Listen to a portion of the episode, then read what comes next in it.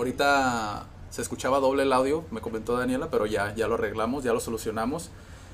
Y ya como a lo mejor introducción a qué, qué, por, por qué fases tuviste que atravesar tú eh, para poder llegar a donde estás ahorita. O sea, ¿cuál fue el... Saliendo de la carrera tuviste un trabajo, ¿no? Como, como me comentabas. ¿Qué pasó después?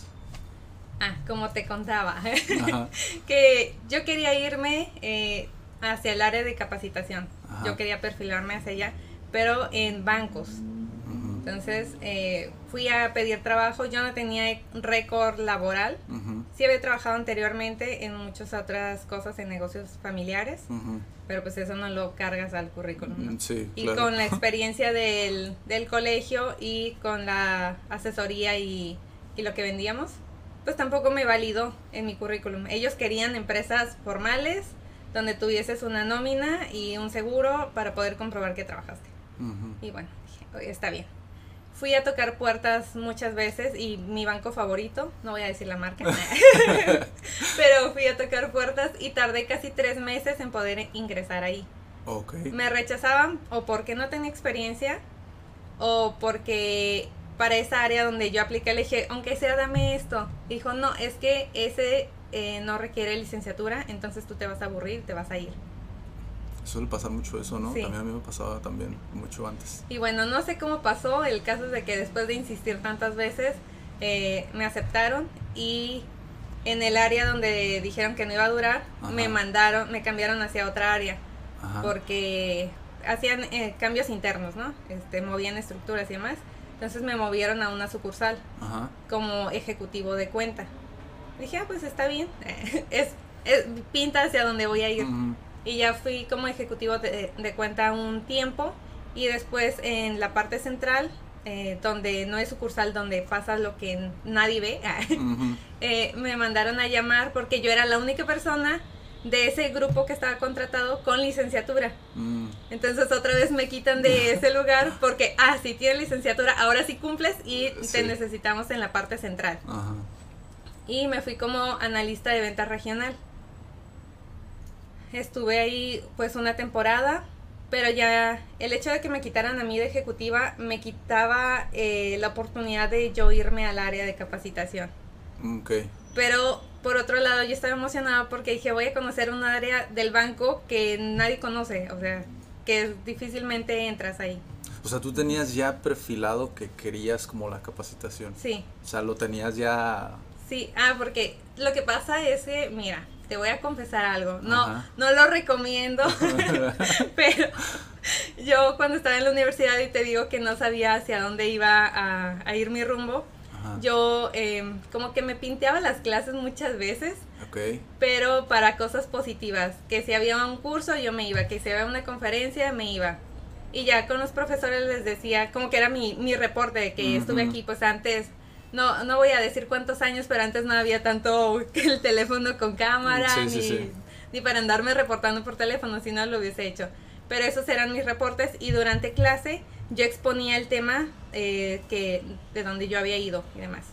Ok. Entonces eh, era mi constancia de que sí había asistido. y tú viste cómo funcionaba como todo el, el mundo de lo que eran los cursos o las conferencias y todo esto, ¿no? Sí, Ah, ok. Y me empecé a, a enamorar de eso porque dije, esto podría ser con la administración. O sea, así como yo estaba de perdida con la administración, que no sabía cómo se utilizaba, que hacían eh, toda la mag- magnitud que podía cubrir. Entonces dije, puedo hacerlo, puedo dar eh, algún tipo de capacitación. Y en ese entonces no decía, voy a dar capacitación, decía, puedo hacer algo, algo como esto de capacitación, de administración hacia otras personas. El segmento tampoco lo había eh, determinado, simplemente dije hacia tal vez alumnos o hacia personas de fuera o hacia empresas y demás. ¿Ya tenías como la ambición de hacerlo como diferente? Sí, O sea, ¿qué fue lo que notaste tú que dijiste, yo podría hacer esto diferente? ¿Qué es lo que no te gustaba a lo mejor? O que decías, o no que no te gustara, sino que es como, esto podría cambiar o esto podría hacerse diferente. yo creo que el sistema educativo, Mm, porque sabemos que está limitado hacia, hasta ciertas áreas y te da la parte teórica y te enfoca hacia ser eh, empleado. Entonces eh, yo dije, pues hay, hay más allá. yo sé que la escuela no va a cambiar, las políticas no van a cambiar, pero uno como persona que puede aportar tu granito de arena Ujú. donde está para que puedas agregarle. Y yo fui activista educativa en la universidad, pero no que... Estuviste en todas partes, básicamente. Pero no, no era revoltosa, así que, que, pues no, el, el activismo educativo no, no necesita hacer eso. Ajá. Necesitas dar acciones, brindar Solución, educación, ir hacia los lugares, ver las necesidades Claro. y, y crear cosas.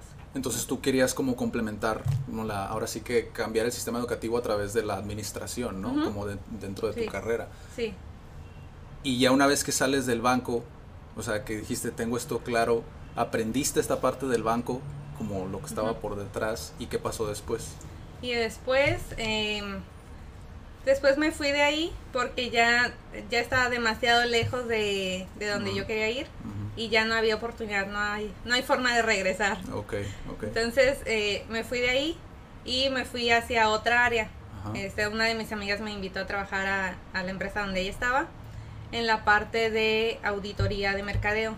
Dije, wow, esto también se ve muy interesante. Mm. como que cualquier cosa fuera de serie me Sí. gustaba mucho. Es como el hambre de querer seguir aprendiendo, ¿no? Aprender Sí. como diferentes cosas. Ajá. Y eh, pues me fui hacia, hacia allá, estuve también una, una temporada. Que es un auditor de mercadeo, para a lo mejor los que no saben, porque yo sí lo investigué, Sí. quieras o no, Ah, yo sí. no sabía qué era, Ajá. pero gracias ok. a ti lo Sí. aprendí. Ah, excelente. Bueno, un auditor de mercadeo verifica que eh, las personas que van a comprar al supermercado estén sanas y que Ah. estén, eh, que, que los alimentos que van a comprar tengan la fecha de caducidad y también que los proveedores o en ese caso lo que son las marcas que dejan su, su mercancía en el supermercado Ujú. eh, tengan su espacio determinado o acordado con la tienda, Ok, que es lo que se llama encuadrar o este o acomodar en anaquel. ok. Y eh, también lo que no se ve detrás de un supermercado, tú llegas al anaquel y dices, ah, me llevo esto, me llevo aquello. Pero atrás pues hay una bodega. Y en la bodega pues hay mucho desastre. Es como el, el ático o algo Sí, así, sí, algo sí. muy desacomodado. Ajá. Y también parte de nuestro trabajo es que los, em, en este caso, eh, los empleados de la marca que, que tienen que ir a surtir y demás, ¿Los también saquen esa mercancía.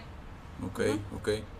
Sí, porque fíjate, yo había visto, pero era como más general, que como te lo ven, te lo pintan en internet. De hecho, eso es lo padre como de estas pláticas que puedes ver como una es- Sí. específicamente como esa parte, ¿no? Del auditor de mercadeo. Porque el que ya había visto era básicamente lo que hace es eh, evalúa o regula como ciertas partes que están fallando como dentro de una empresa. Sí, básicamente te lo, te lo ponen, ¿no?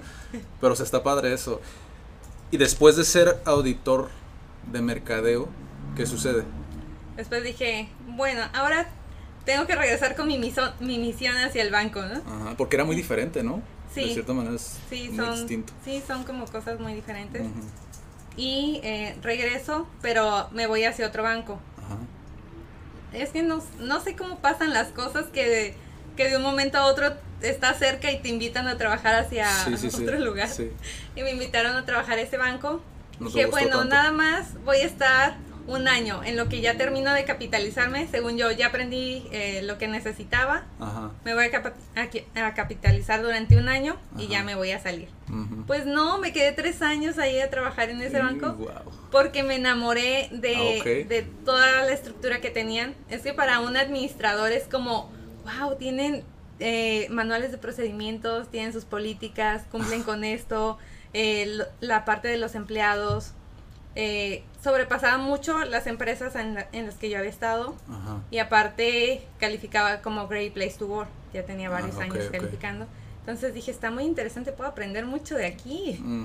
Y, y bueno, me quedé por más tiempo del, del esperado. Pero este sí, mi misión era en algún momento ya deslindarme de, de ser empleada y dedicarme a mi emprendimiento, porque igual durante la universidad estuve también haciendo algunos emprendimientos. Eh, siempre vendíamos algo ahí en la Facultad de Administración. Ujú. Y ya cuando terminó, me dediqué a vender eh, ropa por internet. Y ya, yo no la vendía aquí en Tijuana. Yo la compraba aquí en Tijuana o en San Diego o en Los Ángeles y la vendía al resto del país y Ok. hice pues algunos envíos hacia eh, América del Sur porque tenía amigos allá. Ok, ok. Entonces ahí fue cuando ya descubriste como lo que era emprender. Bueno, lo descubriste en, en, a lo mejor en la universidad, pero ya cuando, Ya como más aplicado. ajá, más, digámoslo, más profesional, porque digo, al final de cuentas también es como, sigue siendo un negocio, ¿no? Pero, ¿cuándo fue cuando ya viste un emprendimiento de manera como formal? Como, Sí, es, es- es esto, ¿no? Y también está como la parte de los tours, ¿no? Que me imagino que fue después de esto o... ah sí, los tours fue apenas en diciembre. Ajá, que también la experiencia, ¿cómo fue esa experiencia? O sea, ¿cómo surge esa idea? Ah, bueno, con mi amiga, una de mis amigas que conocí en el último banco que trabajé, Ajá, éramos compañeras del trabajo, nos llevábamos normal, así, saludo cordial, etc. Y ella y yo nos distanciamos porque nos cambiamos de sucursales. ok. Después de eso, eh, ya no me acuerdo bien quién renunció. El caso es de que las dos ya estábamos fuera del banco y, Mm. y resultó que éramos como vecinas de, de fraccionamiento y dijimos, ah, pues vamos a tomarnos un café. Fuimos a tomarnos un café y en ese café pues nos pusimos al día Sí. y ya como que nos conocimos de verdad porque yo no sabía qué es lo que ella había estudiado, no sabía mucho de mí y así nos pusimos al día de todo y coincidimos que nos hubiese gustado tener como alguna agencia de, de tours o, o viajar y demás, ¿no? Entonces dijimos, ¿y si ponemos uno? Pero era por el gusto de, o sea, te gustaba, ¿no? Sí. Más que nada era por ese gusto, como, es otra manera de emprender, es como, me gusta esto, veo la manera en cómo lo puedo hacer rentable, que es Así parte es. del tema que venimos a hablar hoy, ¿no? Eh, ¿Cómo es a lo mejor, el, digo, cómo fue el, el acercamiento a lo mejor ya a adentrarte como dentro de Conla? ¿Ya fue cuando ya tuviste como un currículum, ahora sí es como, ya entro como a la, a la organización o cómo fue? Al colegio de administradores. Ajá. Pues yo entré cuando era estudiante. Ujú. en- de, de quinto semestre. Y todo ese tiempo fui eh, de la comisión estudiantil hasta que me gradué. Y ya que me gradué, ya pasé al colegio de licenciados. Ujú.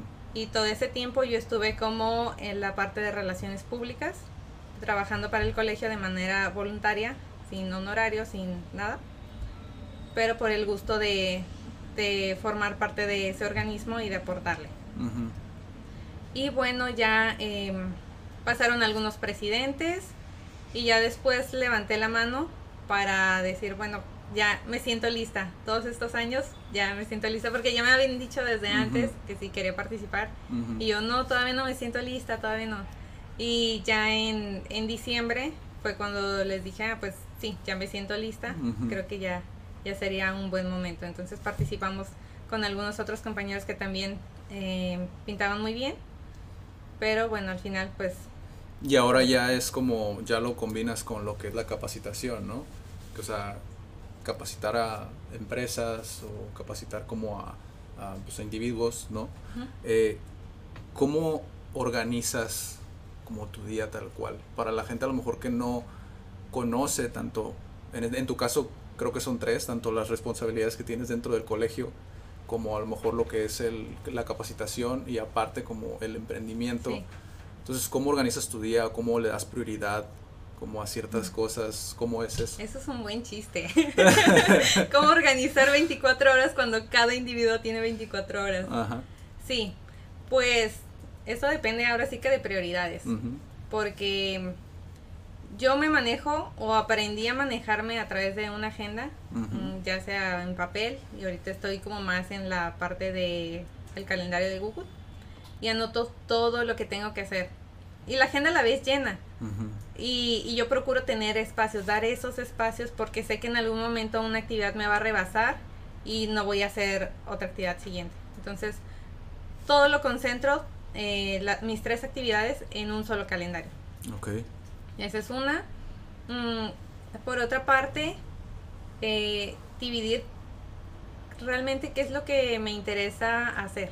Darle prioridad a esas cosas. Y estar bien, bien consciente que no siempre vas a poder desvelarte tanto. Porque sí, o sea, el emprendimiento está curada que te dice, sí, ha- haz más que los demás, no duermas, aprovecha tus días. Pero llega un momento en el que te vas a cansar. O llega un momento en el que ya no vas a rendir. Y, y tu cuerpo te va a cobrar eh, dormir todo el fin de semana. o sea, tal vez todo, de lunes a viernes te desvelaste o dormiste tres horas, pero ya el fin de semana lo vas a necesitar completo para poder descansar. Ok. Entonces, digo, y también depende de qué tipo de persona seas. En mi caso, eso me pasó así. Yo no lo sentía hasta que el año pasado ya no pude más y colapsé y cada fin de semana era tenía que tomarme casi todo el día para dormir. Dije, no, eh, algo estoy haciendo mal. Sí, sí, sí. Ahí es cuando ya te empiezas a dar cuenta. Sí. En mi caso, por ejemplo, fue la parte de, o sea, si te desvelas, o sea, hablando de, puramente como del emprendimiento, ¿no? Emprender Ajá. un negocio como tal.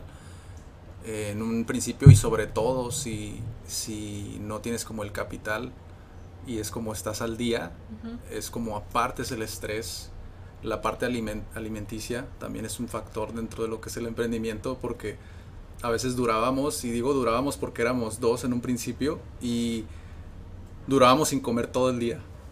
O sea, así, era extremo. eh, caminábamos, caminábamos kilómetros y kilómetros sin comer, imagínate. O sea, sí, estábamos jóvenes, digo, estamos todavía jóvenes, pero, Pero en aquel entonces, más- exacto, en aquel entonces más, pero no lo notas, es como dices, no lo sientes hasta que llega un momento en el cual yo por mi caso, por mi caso eh, cometía el error de comparar a los demás conmigo, ya sabes, el típico Ah, emprendedor sabe lo sí. todo, que es como si se puede o si puedes y bla bla bla bla bla y es como intentas jalar a los demás, pero es como no, pues cada uno lleva exactamente, cada uno lo lleva distinto, ¿no? Cada uno tiene su Sí. proceso. Entonces, qué padre que podamos compartir esa parte. ¿Qué le recomendarías como una persona que o se quiere dedicar administración en este caso, ¿no? Como para tener un perfil a lo mejor, como en tu caso, entrar a- como auditor de mercadeo, como dentro de un banco, que existen muchas más opciones, no son las únicas, existen más opciones obviamente, pero pues hablando de tu experiencia, ¿qué le recomendarías? ¿Qué video a lo mejor? ¿Qué curso? ¿Qué libro? ¿Qué les, qué les recomendarías ver antes a lo mejor de entrar como una carrera o qué hacer? Bueno, sinceramente son muchos factores y el principal de todos es conocerse a uno mismo.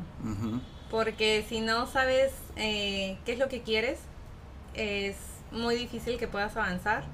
Porque vas a estar copiando a los demás o comparándote con los demás. Y hay cosas en las que no es tu habilidad y vas a intentar hacerlo y te vas a frustrar. Y puede que sí lo logres. O sea, que, que logres eh, llegar a una habilidad similar a otra persona con la que tú te comparas. Pero si se te dan mejor otras cosas, eh, explota eso que se te da mejor. Y ya, bueno, luego vemos eh, qué hacemos con lo que no se te da bien porque puedes tomar asesorías y, o cursos y demás, ¿no? Entonces, para medio equilibrarte. Pero que es contradictorio a lo que nos dicen allá afuera. Algunas eh, teorías que te dice, ah, no, es que si vas bien en, en, ¿qué te gusta? En geografía, entonces que te nivélate con otra con otra cosa para que todo esté igual, no, y es como no, Mm. identifica cuáles son tus habilidades, qué, en qué destacas más, porque eso es hacia donde tú disfrutas más hacer, va a ser mucho más fácil y volvemos a la parte de si es algo que tú disfrutas o te genera mucho placer o te gusta muchísimo, no vas a sentir que estás trabajando. Y por ejemplo, para los que van más perfilados a emprender, que no necesariamente tienen que estudiar una carrera, eh, a veces sí es bueno porque creo yo que eso es algo que tiene bueno la universidad, que es el momento de ya crear conexiones. Creo yo que la universidad es más que nada para eso, como crear conexiones con otras personas que puedes integrar a tu equipo. Como emprendedor, yo en mi caso desaproveché la oportunidad, estudié traducción y a lo mejor posiblemente si hubieras tenido el conocimiento de emprender o más bien la iniciativa de emprender hubiera podido salir de ahí formando una agencia de traducción porque habían muchos que no sabían como a dónde iban a ir a trabajar. Entonces son esas oportunidades que no ves dentro de la carrera pero creo que al final la universidad funciona mucho para eso. Entonces a lo mejor algún tema que les interese podrían como abordar esa carrera hacer conexiones y a lo mejor salirte. Y es como si quieres emprender un negocio ya después verás como que puedes emprender, pero para los que van a emprender tal cual, veo ahí que tienes un libro del mito Sí. del emprendedor, algún libro que recomiendes. Sí. Bueno, este, este sí lo recomiendo, es de Michael Gerber. Ajá. Este autor yo lo conocí en 2015, 2012, que vino aquí a Tijuana. Ok, Entonces, eh, Y en ese entonces yo ni siquiera entendí mucho su charla ni nada. Yo apenas ahí iba estudiando, empezando hacia el emprendimiento. Y años después, como ya después de tener tanta, tanta parte práctica y teórica en el emprendimiento, como que ya vas ahora sí cachando Sí, los conceptos. sí, sí. Ah, esto me quería decir. Y hacia los emprendedores es, ellos es el para qué. Tener un, para qué, qué es lo que vas a hacer. O, y ya no tanto es ver como qué me duele a mí que quiero solucionar. Porque también una es, si a alguien más le duele lo mismo que a ti, pues entonces ya tienes un nicho y ya puedes dar soluciones a esas personas pero también el hecho de observar. Eh, tú te puedes parar en un parque o vas a la plaza con tu cubrebocas, obviamente, eh, ahorita en pandemia, Sí. vas y te paras en una plaza y te das cuenta todas las cosas que puedes mejorar, así, de una. Y, y puedes llevar tu libreta, puedes anotar, y así pasa si te vas a una comunidad rural o te vas ahí afuera de tu colonia, todo lo que tú puedes eh, generar como aportaciones y ya después vas puliendo esa idea. Si hay más colonias que les pasa lo mismo que la tuya y si puedes generar alguna idea que dé que dé una solución. Y también eh, contar con los recursos mínimos. Porque mu- muchos emprendedores dicen, no emprendo porque no tengo la millonada para abrir mi cafetería. Y a ver, Ah, espera, y si empiezas desde algo más pequeño, no, yo quiero mi cafetería. Bueno, Tienes que empezar desde algo más pequeño y siempre empezando desde servicios. Los servicios son low cost, o sea, no te cuesta tanto que si tú quieres tener este un y pueden llegar a ser high ticket incluso, ¿no? Como, o sea, puedes llegar a cobrar un... Obviamente si cultivas como tu marca y todo esto, puedes llegar a cobrar como una cantidad que pues ni siquiera... O sea, sí te cuesta tu tiempo como tal, pero pues realmente no, no estás invirtiendo tanto, ¿no? Porque pues es. ahora ya todo es digital. Y entonces ese, ese libro, tú empezaste con, con qué libro? ¿Cuál fue el primer libro que tú leíste como de emprendimiento? ese lo leí hace tiempo Ajá. y no lo entendí. Yo así como que, Ok. ah, es- está bonita las historias. Ajá, sí, sí, sí. Y luego lo, lo volví a conseguir para, ya para tenerlo en mi, en mi colección de libros. Y dije, wow, o sea, desde el 2012 yo ya eh, tenía en puerta el emprendimiento, pero no, no lo cachas porque no está dentro de nuestra parte Sí, sí, educativa, sí. o sea, ni en la familia ni en la escuela es algo, es un tema común como para entenderlo y poder aplicarlo rápido. Sí, porque hay muchas como, parece que no, pero sí hay como muchas, muchos conceptos eh, que pueden llegar hasta ser incluso técnicos como dentro de lo que es el, el, mundo del emprendedor, ¿no? No tanto del emprendedor, porque creo que también cae mucho sobre lo que es el, el desarrollo personal y los negocios. Creo que cuando ya tienes la práctica dentro del negocio, muchas cosas empiezan a volver obvias, como dentro de lo que es la inercia, ¿no? Al igual que en el desarrollo personal, que es lo que es. mucho tratan mucho de eso, ¿no? Como si tú le dices a alguien inteligencia emocional que no tiene a lo mejor conocimiento, es algo muy importante al momento de iniciar un negocio, porque si no eres inteligente emocionalmente, o sea, te vas a volver loco. O sea, debes tener como ese estómago, ¿no? A ver, aquí recomendaciones. si tú quieres ah, ser emprendedor y, y eres como introvertido o tímido o medio, medio introvertido, como era mi caso, yo me impuse a trabajar en ventas. Y, y eso me sirvió mucho en el banco, porque Sí. era queja. O sea, ¿a quién le gusta ir al banco? Este, Sí, sí, sí. y que Sí. les vendas, que, Sí. que les, los vas a endeudar, ¿no? Entonces, nada de eso eh, pintaba como para hacer mucho, pero yo sí me esforcé mucho, tuve buenos números, este, me llevé varias veces los premios, porque mi meta era hacerlo funcionar. Para mí era un gran logro, una chica introvertida, era un gran logro estar Lo es, vendiendo. Estar hablando y yo no hubiese podido entablar una conversación así contigo Sí, sí, o lo que hago ahora. Y, y fue mucho también de, de la parte de crecimiento eh, personal. Pero sí, el hecho de exponerte. De, y la parte de ventas muchas veces te van a decir que no. Pero te pules en ventas y no es que a- ya a todo el mundo le, le vas a vender, sino que eh, aprendes a aceptar ese no para darle la vuelta y conseguir un sí. Sí. Entonces, igual, si quieren ser emprendedores, tienen que trabajar mucho. Aunque ellos no se dedican precisamente a la venta y vayan a contratar a alguien, a un principio eres el hombre orquesta. Tú vas a hacer de todo Sí. y parte del motorcito del emprendimiento o de tu negocio va a ser vender. Si no Sí. vendes, pues tu negocio no sí, funciona. sí, sí, sí. Es el todólogo, ¿no? El- en un principio. Y en un principio, aclaro, porque pues, ya después. Sí, tienen que contratar. O sea, nada de que hoy me está yendo súper bien y ya pagas impuestos. Mm. No. y ya contemplaste empleados. No, no, pues entonces. Sí, sí, sí. Este, ve incluso también, incluso también para vender ya una cuenta bancaria es como te abre muchas posibilidades y eso es lo que muchas veces no ven. Es como nada más es, ay, sí, efectivo, efectivo, efectivo, efectivo, efectivo, ¿no? Como vas iniciando, Sí, pero también le estás negando una oportunidad como a una parte del sector que prefiere pagar con tarjeta. Y es como pierdes muchos clientes y es lo que muchas veces Sí. no se ve, ¿no? sí. Pero ahorita, ahorita vamos a entrar a ese tema.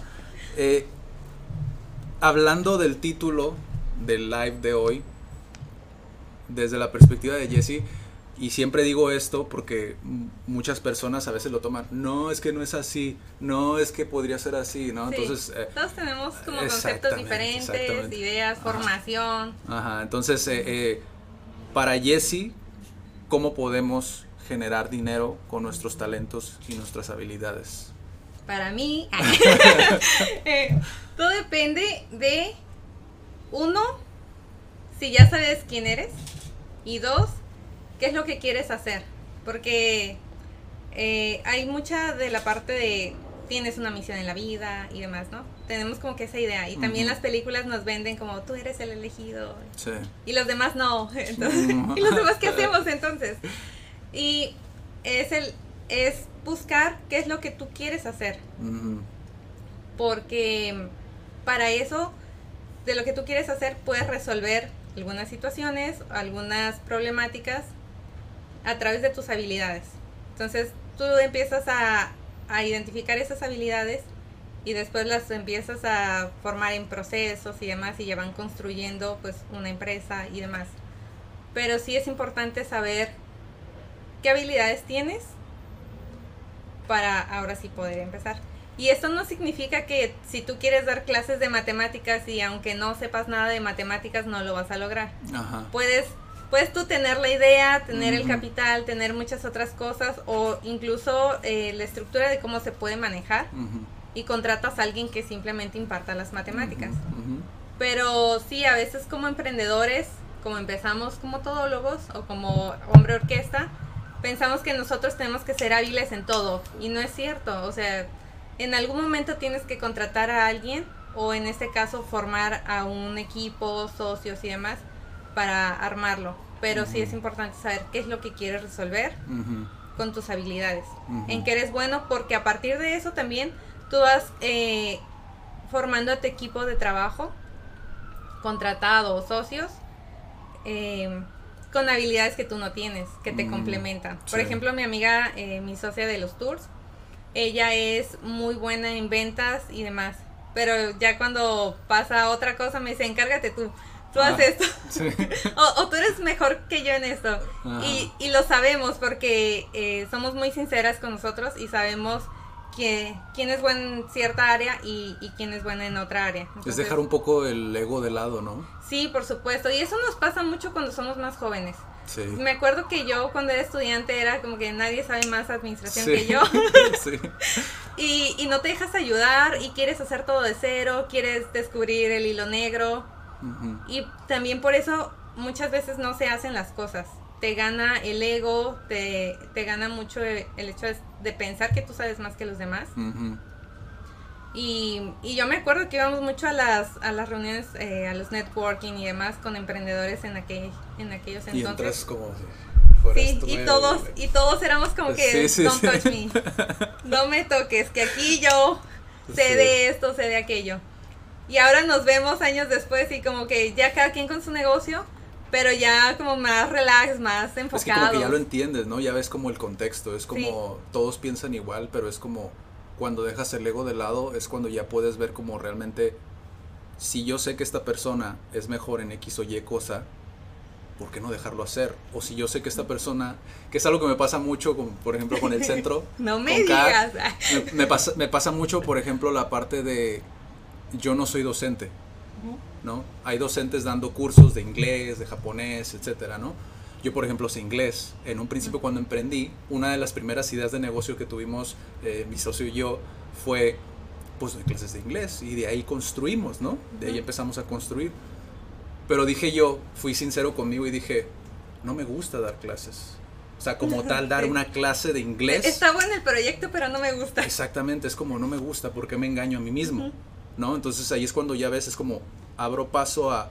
Yo sé que esta persona, en este caso Daniela, que nos está apoyando aquí atrás, eh, yo sé que a esta persona le encanta, le apasiona dar clases como de inglés o del tema que sea, ¿no? Entonces es como, como que te haces a un lado y dices, sí quiero dar la oportunidad como a los demás para que brillen, ¿no? Aunque suena muy cliché, pero es como que brillen los demás y es como, pues así crecemos todos.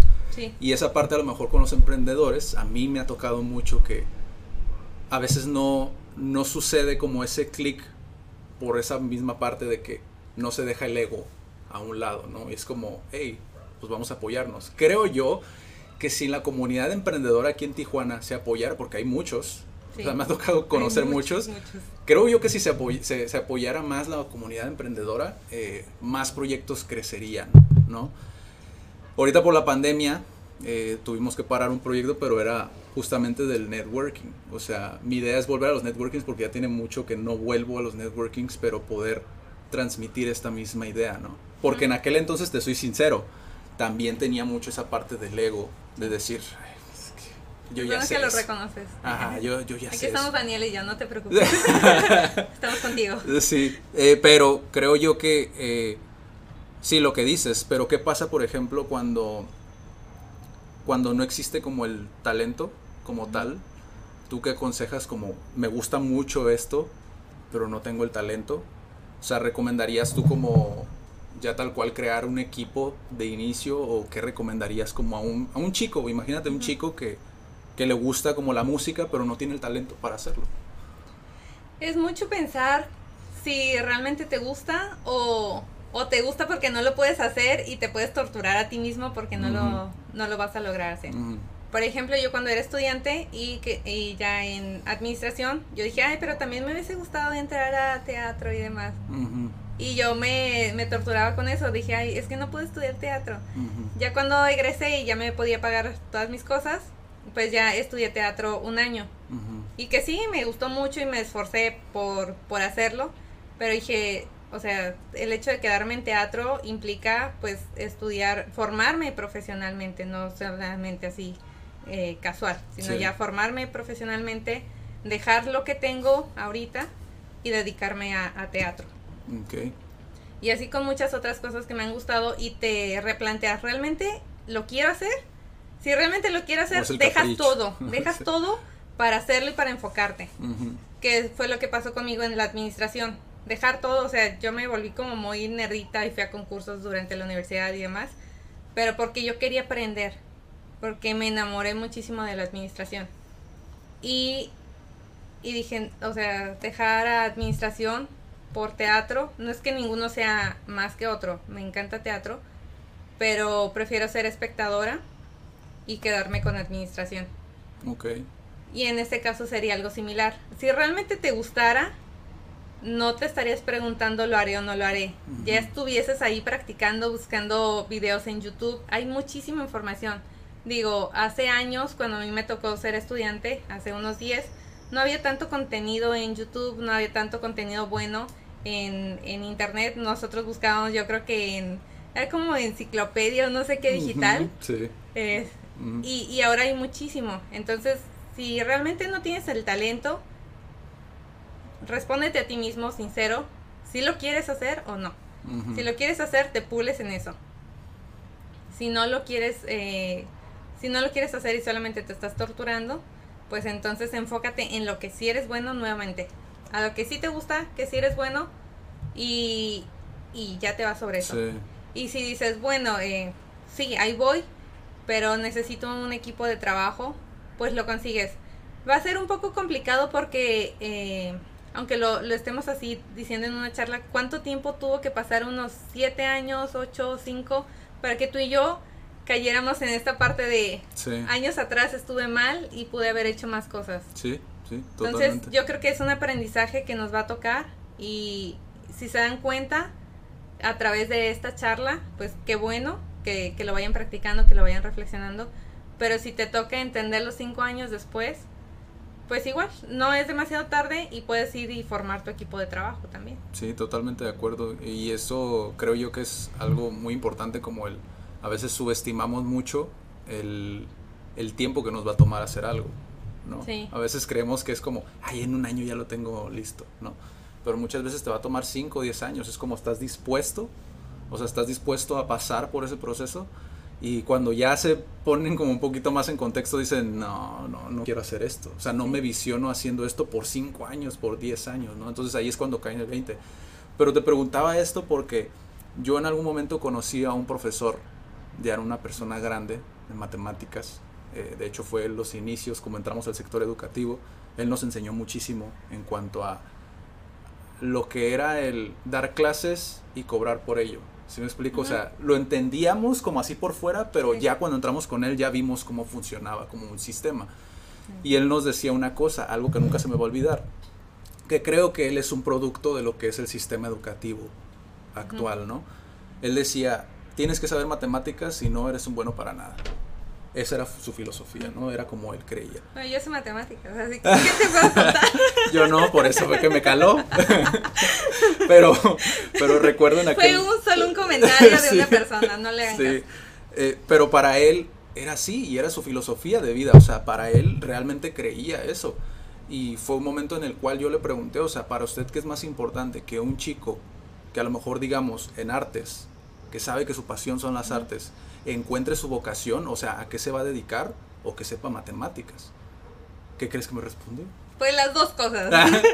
bueno hubiera sido, bueno hubiera sido, pero él dijo, matemáticas, las matemáticas son la prioridad.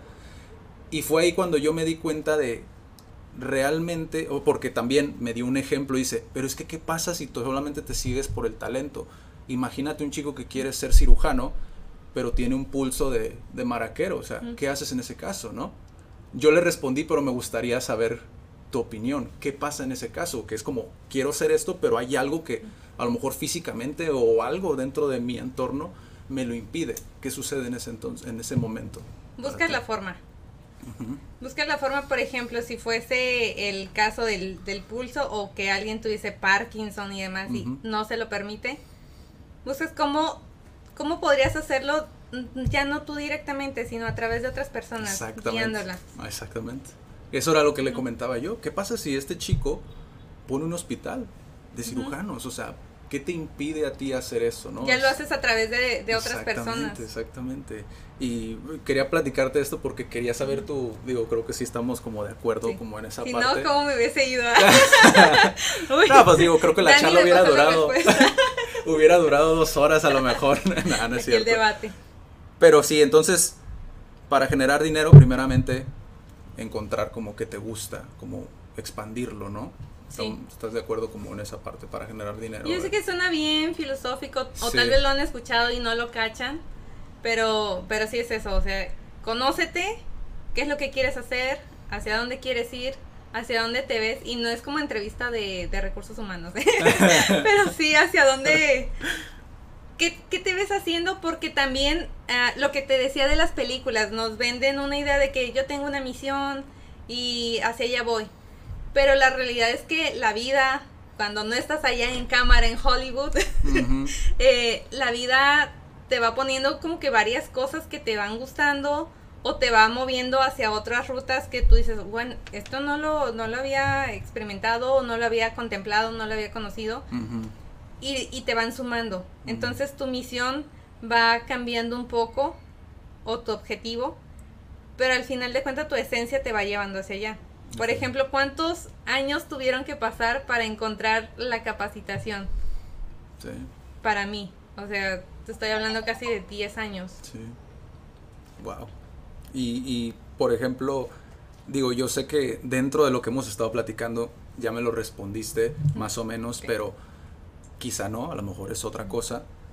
¿cuál es el error que tú has visto que cometen la mayoría de las personas o que a lo mejor, o sea, que quieren emprender un negocio o que quieren hacer a lo mejor monetizar algún proyecto creativo o lo que sea, ¿no? Cualquier proyecto. ¿Qué error es el que tú has visto que es más común, que es más recurrente? Me voy a incluir.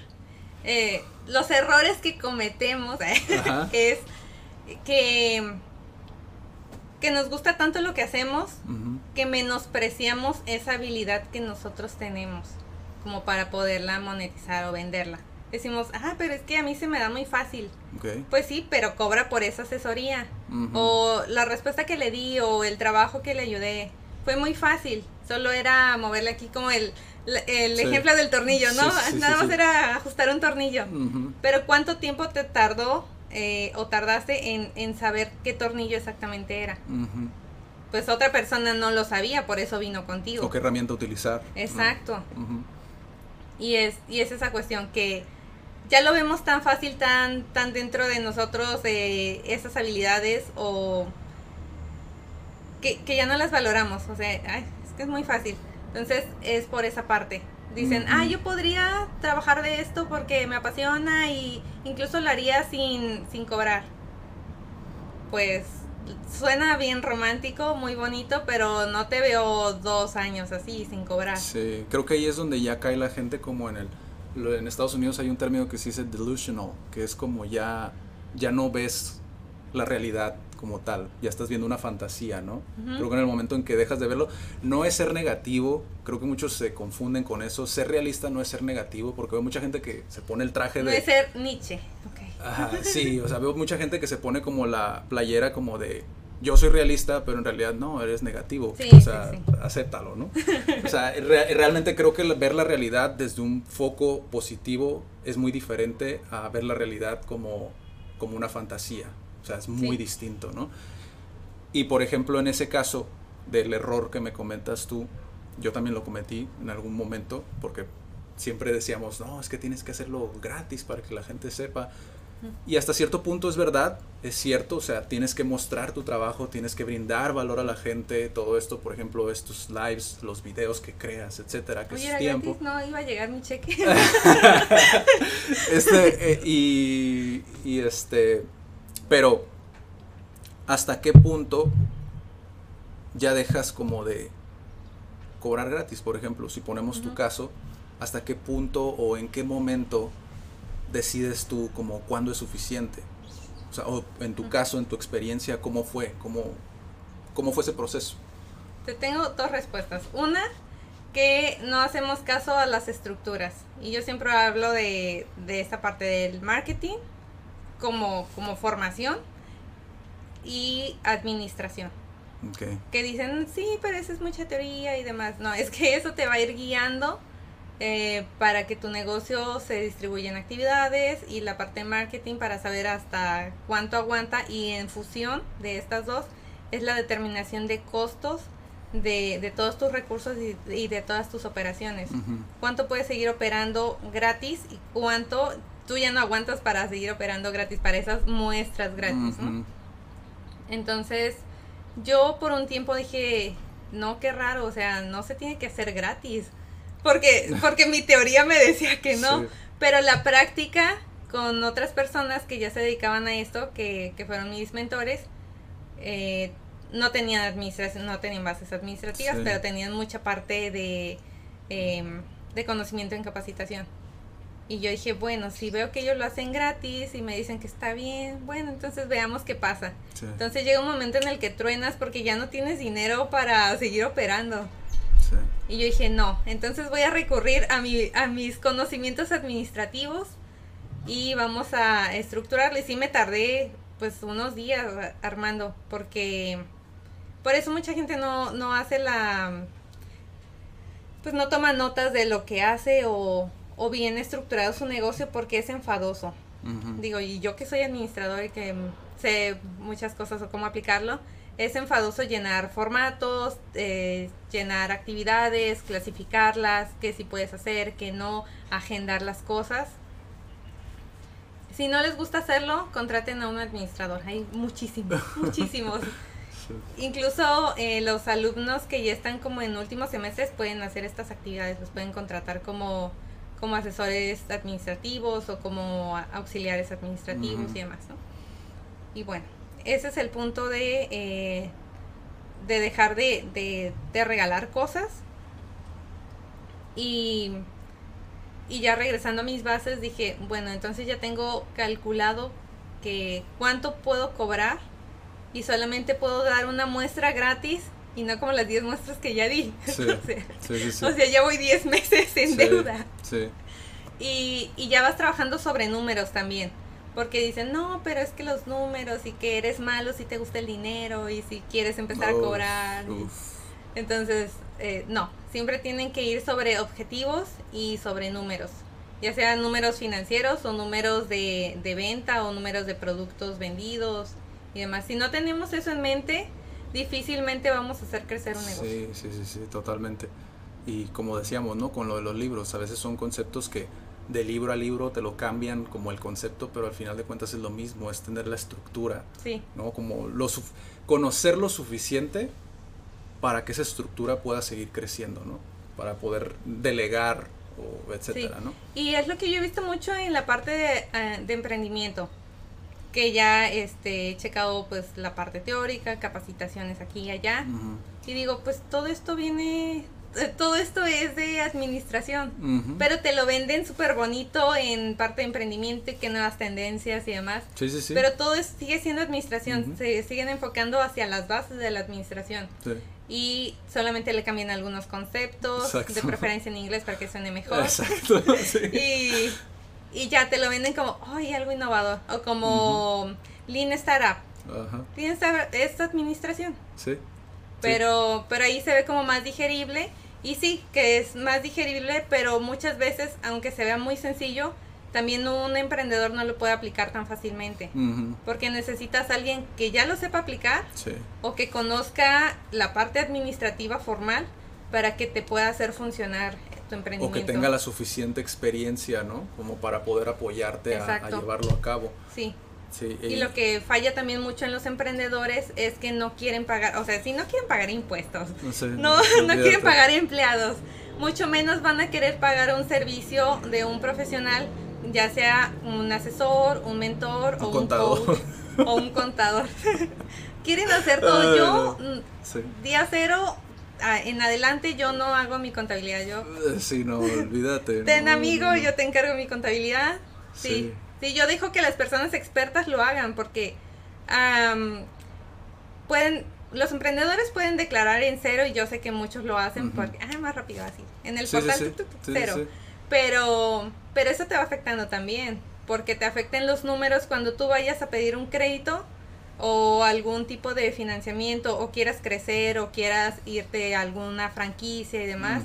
Así como y siempre has tenido cero, pues ¿cómo quieres franquiciar si, si tu negocio no deja? Sí, sí, sí. Entonces sí, hay Por que eso es bueno investigar, ¿no? O sea, informarte más. No necesitas ser un experto para poder buscar o para poder saber lo que puede pasar. Y ya que sabes qué puede pasar, ahora sí es como, no sabes que se ocupa un experto. O sea, es pero todos, muy simple, ¿no? No sé si es cultura mexicana, pero todos aprendemos ya que nos pasó y, ay, no, no quiero que me vuelvan a multar, no quiero que me vuelvan a hacer No, y aún así siguen y siguen y siguen y, o sea, y nunca lo solucionan, ¿no? Van arrastrando como el problema. Y creo yo que mucho de esto tiene que ver con la siguiente pregunta que te voy a hacer, que es, ¿cuál es tu percepción tal cual del dinero, el mito más común que tú has visto y es realmente tan importante como... Digo, yo sé que al iniciar un negocio, sí lo mencionaste brevemente, como cuando vas iniciando tienes que vender, pero para ti, así a grosso modo, ¿qué significa para ti el dinero dentro de un negocio? El dinero en un negocio es un motorcito. Sin dinero, pues no funciona. Y también es una se puede decir que es una respuesta de las personas que te están comprando. Si no tienes dinero es que simplemente no les gusta tu producto o no lo has sabido llevar al mercado. Si ya lo llevaste al mercado y simplemente no se vende, pues tal vez no les gusta. Y ya revisas qué es lo que no les gusta. Si tienen que, si los tienes que educar para que sepan usar tu producto o tu servicio, ah bueno, entonces tienes que hacer un trabajo doble si es algo que, que no se vende porque por el precio, Entonces tú ya sabrás si reduces costos o manejas algún tipo de estrategia para alcanzar el, el precio del mercado, pero eso te implica volumen. Pero si no estás vendiendo, difícilmente vas a vender por volumen. Sí. Entonces manejas otra estrategia de venta. Entonces, el dinero, para mí, por lo menos para mí, que yo trabajé en banco, sí. y, y yo ya tengo trabajado esta parte del dinero de, de no, este, no tenerle miedo y, estas sí, sí, sí, cuestiones. sí. Pues eh, a mí sí me gusta que tener dinero. Yo me enfoco en que el dinero es una herramienta para hacer muchas otras cosas. Incluso si tú quieres eh, regalar tus actividades, tu arte o, o tus habilidades que dices que, que se te hace muy fácil o quieres cambiar el mundo, pues vas a necesitar dinero Sí, para hacerlo. sí. Tal vez ya no para ti, porque dices, "Ah, em, a mí no me interesa el dinero. Pero necesitas dinero para que ese, esa empresa o esa organización trabaje y pueda hacer funcionar eh, lo que tú quieres Sí, regalar. porque si no, ¿cómo pagas pues comida? Los Sí. gastos, ¿no? Al final de cuentas existe esta palabra que a no- muchos no nos gusta, pero es son gastos, ¿no? A diferencia a lo mejor de lo que es invertir, que sería lo ideal, pero creo yo que cuando la gente no tiene muy claro el dinero, eso es creo que es lo que pasa al momento de que invierten en algo, como no tienen un concepto claro de lo que es el dinero para ellos, terminan simplemente gastando el dinero en lugar de invertirlo, ¿no? Como porque no entienden cómo funciona, ¿no? El- lo que es el adquirir el dinero y poder redireccionarlo a algo de provecho, ¿no? Sí, estamos muy ajenos a lo que es el dinero, pero yo lo veo como que el dinero es tiempo. Pero no de tiempo es, de- es dinero, no, no por esa Ajá, parte, ajá. sino porque el, el dinero te puede compensar a ti como emprendedor, que es el tiempo que tú tardaste en aprender o en perfeccionar algo o en invertirle para entregar un producto o un servicio, es tu tiempo y simplemente te lo están retribuyendo o te lo están Sí. regresando tu tiempo a través de otra, otra cosa que sería el dinero. Sí. Otra cosa también lo puedo ver como es un agradecimiento.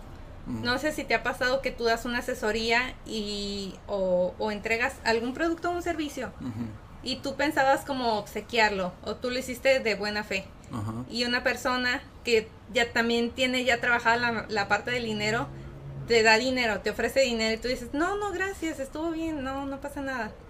Y ahí siento que, que aparte de ser un favor, o sea, tú hiciste el favor de entregar algo rápido o entregar algo a, a uno de tus amigos porque, porque tienen ese vínculo de amistad y te pudo hablar a deshoras y pudiste desvelarte y, y trabajar en eso, ¿no? Pero te está retribuyendo y nosotros en ese momento de rechazar el dinero estamos diciendo, no, mi, mi trabajo no vale. Y bueno, ya tú te quedaste sin el Tanto a dinero. él como a ti mismo, ¿no? Sí. Como que inconscientemente, es un proceso inconsciente. Porque la amistad ahí sigue. Sí.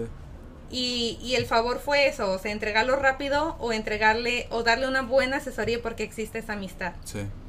Pero el trabajo ya lo hiciste. Sí. Entonces, siento que sí sería bueno nosotros poder eh, darnos esa oportunidad o ese derecho de recibir dinero cuando alguien nos ofrece dinero Sí. por nuestro trabajo. Sí.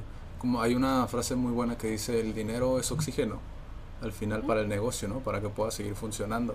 Y, y lo que pasa es que muchas veces, no soy el único que lo, que lo dice, de hecho hace mucho tiempo, cuando recién estaba como en esa reprogramación, eh, Jürgen Klarich, no sé si lo conoces, eh, vía Lab, él menciona como habla sobre el dinero, ¿no? Y cómo lo vemos los latinoamericanos sobre todo, eh, que el dinero es una mierda, ¿no? Y muchas veces lo, hacemos inconsciente y eso nos impide como poder subir nuestros ingresos o poder invertir el dinero, como lo mencionaba. Entonces, creo que desde ese punto de vista es muy importante como tener claro este concepto del cómo funciona el dinero, incluso cómo, cómo sí, cómo funciona el flujo, ¿no? del, del dinero. Y cuando, por ejemplo, yo como emprendedor digo, ¿sabes qué? ¿Qué opciones me darías tú como emprendedor? Si yo quiero iniciar un negocio, tengo una idea súper padre, súper innovadora, que muchos a veces a pecamos. nadie se le ha Sí, muchos a veces pecamos de esa parte, ¿no? Pero, eh, ¿qué pasa si yo no tengo el capital? ¿Qué opciones tengo? O sea, tú como desde tu experiencia, ¿qué le, qué le recomendarías? Primero, analizar muy bien en qué fase de- del emprendimiento está. Como si tienes una idea súper chingona, ujú, Pero, ajá, ¿y qué? ¿Cómo funciona? ¿Ya la echaste a andar? ¿Hiciste prototipos? ¿Ya pivoteaste? ¿Ya este, les vendiste a las personas que van a hacer tu segmento? Porque si tienes una idea, pues ahí se ve muy bonita, pero si no le echas a andar, no sabes la aceptación de las personas también. Y también pasa que eh, puede ser una idea que solamente se opera en, en tu colonia o en tu región o, o, aquí en Tijuana, pero ya en el resto de la República pues no es ni bien aceptada porque traemos otra ideología aquí en frontera o porque para allá no aplica, entonces qué tanto puede crecer antes de que vayas y te arriesgues, ¿no? Es, sí, yo siento que sí sería eh, bueno ya eh, madurar esa idea, echarla a andar, tenerla físicamente, eh, hacer prototipos y toda esta parte que requiere para que tú eh, ya decidas ahora sí eh, invertirle más dinero. Mientras eh, inviertan como sus recursos. Que no inviertan de más porque se emocionan. Si no tienes el recurso, pides prestado a tus padres, a tu familia, y ese recurso ya no regresa muchas veces. Entonces ya te peleaste también con tu, con tu familia. y por otra parte, si pides dinero al banco, y no sabes si va a funcionar o no, lo más seguro es que te vas a ir a buro de crédito. Entonces no recomiendo que, que, usen más recursos de los que no tienen para empezar a, echar a echar a andar una idea. Sí. Ver qué tan estructurada está, ¿no? Creo, digo, desde mi experiencia yo también puedo decir eso. Hay muchas ideas que iniciamos y que era más como por, por el querer hacerlo que por la estructura previa que teníamos de la idea, ¿no? No cubríamos nuestros gastos. O sea, vendíamos como pan caliente, pero no cubríamos nuestros gastos porque el precio del producto era demasiado bajo. Entonces, y no podíamos conseguir más volumen. Entonces, no podía llevarse a cabo, ¿no? Eh, lo que dices incluso también de, la, de pedir préstamo como a tu familia. En mi caso en particular funcionó, pero, pero era un proyecto que ya habíamos aprendido con el profesor. ¿No? El que te comenté, el profesor que te comenté. El que los obligó a aprender matemáticas. Exacto, él, ya nos había enseñado como este mundo. Teníamos una idea, ya era un poco más claro como la estructura sí, que porque prácticamente es como si ustedes hubiesen pagado mentoría. Ajá, exactamente, exactamente. Fue, fue uno de los mentores dentro de lo que era entrar como a este mundo. Entonces, nosotros iniciamos con 300 dólares para pagar simplemente la renta del lugar. O sea, fue de pagar la renta del lugar, pero, y aquí ojo, para los que pues si quieran aventarse como ese ruedo para no generar ese problema que tú decías. Yo dije, te voy a regresar en dos meses el 100% de lo que me prestes. Entonces eh, fueron 600 dólares que yo regresé, ¿no? Como retorno de inversión. Y, y en ese caso, pues funcionó, puesto que estamos aquí platicando. Eh, funcionó, pero siempre sí creo que tienen, tienes toda la razón, es tener como una estructura sólida y que la gente pues, pues ahora sí que investigue, que haga la tarea. Al final de cuentas, si haces la tarea y accionas y no te quedas nada más en el pizarrón, o sea, las cosas se van a dar, ¿no? Se van a dar en algún punto. Sí, sí, es, es madurar la idea, eh, tomar algún curso para que tú vayas igual dándole más estructura. Eh, y mucho del trabajo es eso, que el em, emprendedor investigue porque él sabe qué idea trae, hacia dónde quiere llegar y después de eso investigar a sus competencias tanto para ver cómo lo hacen ellos y qué es lo que les funciona y también qué es lo que al emprendedor se le ocurrió, que dice, está muy bien, lo voy a incluir dentro de mi negocio, pero verifica por qué otras personas no lo han hecho. Mm. Porque posiblemente va por ahí que si otra empresa que está fuerte no la ha hecho, es porque o no funciona o su estructura es tan robusta que le cuesta mucho trabajo eh, dejar un área para para poder cambiar. Y tú que vas creciendo eres más ágil y puedes eh, simplemente cambiar rápido. Y aquí quiero hacer un paréntesis de, de uno de los bancos donde yo trabajé. Había del que me enamoré mucho. Ah, El segundo. El segundo, sí. Eh, me mandaron a, a, capacitación en México y Puebla, porque allá es eh, como que la parte más central. Y en y en México yo descubrí que tenían como un departamento de innovación y, e investigación y demás, toda la parte creativa, tenían su propio departamento y yo, wow, es interesante. Y, y, yo no pensé que me fuese a tocar estar ahí. Entonces me tocó estar en una sucursal en donde era una sucursal piloto, que mm. estaban implementando muchísimas cosas de, era, era como un laboratorio, tienen ciertas sucursales que son laboratorios y, e implementan las cosas eh, que van a implementar después o que están probando y las prueban durante un año. O sea, tú como emprendedor dices, tengo una idea súper fregona, voy a cambiar el mundo en una semana, pero las empresas más robustas tienen eh, un año para, para checar todo un ciclo de qué funciona, qué no funciona, las temporalidades de un año, porque cambia tanto el clima como la economía también. O sea, hay cosas que tú dices, bueno, es que en tres meses se pueden medir, pero es que un año completo te da la cuesta de enero, te da las vacaciones. Bueno, en pandemia ahorita es, una excepción, pero te da la parte de vacaciones, te da la parte de Semana Santa, te da la parte de cómo es para ya para otoño-invierno, que, que, hacia otros lugares pues ahorran para eh, algún tipo de festividades religiosas y finalizando las vacaciones de diciembre y y son posadas y demás. Entonces está todo un año completo para medir el flujo de efectivo de cómo son las personas o cómo gastan, en ese caso que era el banco, cómo se mueve el dinero en todo ese año medido.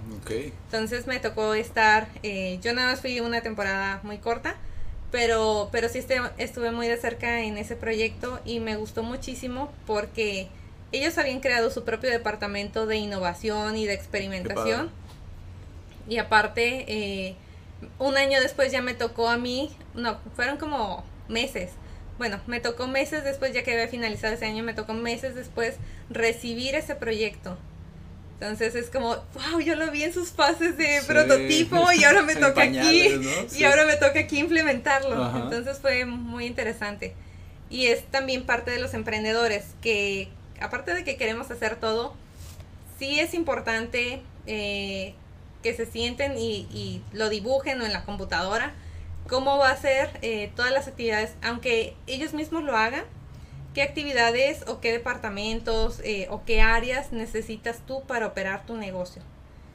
Más allá de un organigrama y demás, divide, aunque tú hagas todas las actividades, todo lo administrativo que requiere, todo lo contable, qué es lo que estoy haciendo, eh, la parte de ventas, qué me implica vender, entonces, para que cuando crezca la empresa, contrates a alguien, se, eh, agregue a alguien más, sea más fácil eh, decirle, bueno, entonces te, te, encargo toda la parte administrativa, o te encargo toda la parte contable, o toda la parte de diseño. Sí, ya, ya nada más escuchar eh, contable me dio como que sueño, pero sí, creo que eso es muy, muy, muy importante como la estructura y, y por ejemplo, una de las cosas que yo recomiendo como al emprender en un principio, no sé, tú me vas a decir estás loco o lo que sea, pero eh, no recuerdo cómo se dice en español, yo sé que ah. suena muy sangrón, pero eh, siempre tener muy claro el downside, el cuál es el factor o los factores que pueden hacer que tu, empieza, tu empresa quiebre, es decir, el riesgo siempre tenerlo muy medido, es decir, cuál es el riesgo principal que yo tengo al momento de, de entrar a este negocio, ¿no? Desventaja. Desventaja. ¿Cuál es la principal desventaja que yo tengo? ¿Por qué? Hay una incluso una analogía muy padre que dice, cuando tú vas a cruzar un semáforo, tú sabes que el verde es avance y el rojo es pues que pares, ¿no? ¿Qué pasa si yo avanzo en semáforo rojo? Pues puede pasar un choque o puedo atropellar a alguien o todo eso. Ya no vives para contarlo. Ajá, exacto. Es llevar eso, esa analogía a los negocios. Es decir, cuáles son mis señales para decir, ¿sabes qué? Esto no está funcionando cuál es mi riesgo y cómo puedo a lo mejor reducir ese riesgo, ¿no? Que muchas veces eh, muchos emprendedores no se dan cuenta que el ahorro les puede ayudar muchísimo en la cuestión de si tú ahorras, obviamente en tiempos de pandemia, por ejemplo, no estarías batallando tanto porque tú tienes ya un fondo, ¿no? Y sabes que puedes seguir operando por tanto tiempo, por, por X o Y tiempo, ¿no? Que me ha pasado como ya te acuerdas cuando decían que iban a ser tres meses, ¿no? Decían, le dije yo a una persona que estaba asesorando, tú tienes que tener en cuenta cuánto tiempo puedes operar, cuánto tiempo puedes operar dentro de la pandemia, ¿no? Pues que tres meses, no, pues ya, mejor déjalo, pues ¿cómo que nomás puedes operar tres meses? O sea, dentro de la pandemia, o sea, sin explorar nuevas, nuevos canales, ¿no? Como puede ser el online, ¿no? Sí. Pero ya cuando se dan como ese tipo de cuestiones, creo que los emprendedores les hace falta como más investigar más, estudiar más, ver más, incluso si no quieres a lo mejor pagar una capacitación en el peor de los casos o lo que sea, pues investiga en YouTube, vuélvete bueno desarrollando esa habilidad, ¿no? De investigar, de al final de cuentas eso es lo que hace un autodidacta, ¿no? Así es. Hasta cierto punto, hasta cierto punto. Pero bueno, sí, lo que decías, las mentorías también es muy padre y me encantaría poder seguir seguir este live. De hecho, rompimos récord hoy. ¿Cuánto? ¿Dos horas? Una hora y, y cacho, pero o sea, hubieron muchos temas que me hubiera gustado como profundizar. Sí, quedaron por ahí. Sí, que quedaron a lo mejor volando, pero eh, creo que el tema de hoy lo abordamos muy bien. Me gustó mucho, la verdad, la plática. Dos por uno, ¿eh? Sí, eh, de hecho. Sí, por el tiempo, eso es por el tiempo sí, justificando. Sí, sí. sí, básicamente porque pues mm, quería como explorar como esa parte para los que a lo mejor van a entrar a administración, conozcan un poco más como esa perspectiva. Desconocía que, por ejemplo, el colegio los apoya en esa parte como tipo mentoría para que se den cuenta cómo es realmente, porque muchas veces van a arquitectura, un ejemplo, y es como no saben que la vida de un arquitecto es muy sedentario. Y eso yo lo vi con arquitectos. Yo les decía, oye, pero ¿cómo, qué haces todo el día? No, pues eso está en la computadora. Sí, eso está en la computadora. Eh, a veces te alimentas mal. A la casa, ¿no? Ajá, a veces te alimentas mal o a veces es como la postura ellos tenían muchos problemas con la espalda. es como cuando ya le mencionas ese tipo de cosas a los chicos, ya es como para que veas realmente cómo es. Y sepas como a lo que te atienes, ¿no? Básicamente, como, como dicen. Pero sí, básicamente quería ver esa parte contigo, como la administración. Vimos los, em, emprendedores. Me gustaría más adelante quizá explorar como más a profundidad como esa parte, porque hubo una sobre todo que yo sabía que nos íbamos a extender por la, por la, la naturaleza de la plática, pero eh, quizá más adelante, pues si, si tú quieres, eres bienvenida y muchas gracias por estar hoy con nosotros y nos vemos en el próximo live. ¿Algo más que quieras agregar, Jessy? Pues que los puedo invitar a ellos, a tus emprendedores, a alguna charla gratuita que nosotros tenemos ahí en el Centro de Inclusión Digital. Que todas esas charlas ya están subsidiadas. Yo no sé por qué no aprovechan eh, que ya sus impuestos los paguen o no los paguen de su emprendimiento, ya está pagado.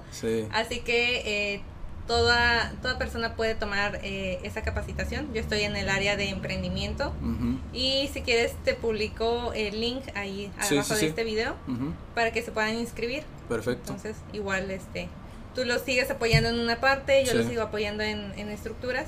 Pero sí, o sea, si el hecho de emprender dices, ah, pues quiero minimizar riesgos, pues la gente no emprende. Esa es su, forma de justificar, pero no, hay que emprender. O sea, y también, ya no me voy a extender más, pero también hay emprendimiento laboral, que fue lo que, eh, lo que pasó en mí. Y hay muchas formas de, de seguir emprendiendo, de seguir eh, creciendo, y te vas a dar cuenta que hay más allá de, de un trabajo. Sí. Y que hay mucho más allá de lo que tú crees que puedes hacer por por tu país también. Yo soy bien nacionalista. Sí. Pero hay mucho que podemos hacer por México, más allá de quejarnos y de copiar lo malo, podemos copiar muchas cosas positivas y hacer mucho para nuestra comunidad y para nuestro país. De hecho, lo mencionabas en el video que vi, ¿no? De esta parte de si ya copiamos lo malo, pues hay que copiar también lo bueno, ¿no? Así es. Pero sí, eh, hay más cursos gratuitos, a lo mejor para los que no son emprendedores, que están viendo como el live. Sí como vimos que mucha, mucha parte de digital no somos tan expertos y nos costó mucho adaptarnos a la pandemia por esto, en Centro de Inclusión Digital también nos dedicamos a capacitar, ya no, ya no soy yo instructora, es otra persona, de em, lo que antes se conocía como computación, que en este caso pues ya es eh, inclusión digital. Y también tenemos de robótica. Que también eh, lo toman más los adolescentes, como los que están estudiando en prepa y así pero también lo pueden tomar los adultos. Así que todos estos son gratuitos. En, en, inclusión digital es la parte de igual aprender a usar la, computadora o eh, algunas eh, herramientas que requieran, paquetería Office, lo que es Google Drive, eh, correo, todo lo que tú necesitas que dices, bueno, es que ahí está, sí, lo has visto toda la vida, pero no le has picado a cada opción para explorar qué más puedes hacer. Sí, sí, totalmente. ¿En qué red social te encuentras tú normalmente, habitualmente? Que digas, Habitualmente me encuentran en Facebook. En Facebook, como, Jessie Flores, el nombre de famosa, ¿no? sí, mi, mi, nombre artístico, Jessie Flores, así me encuentran, así me pueden agregar.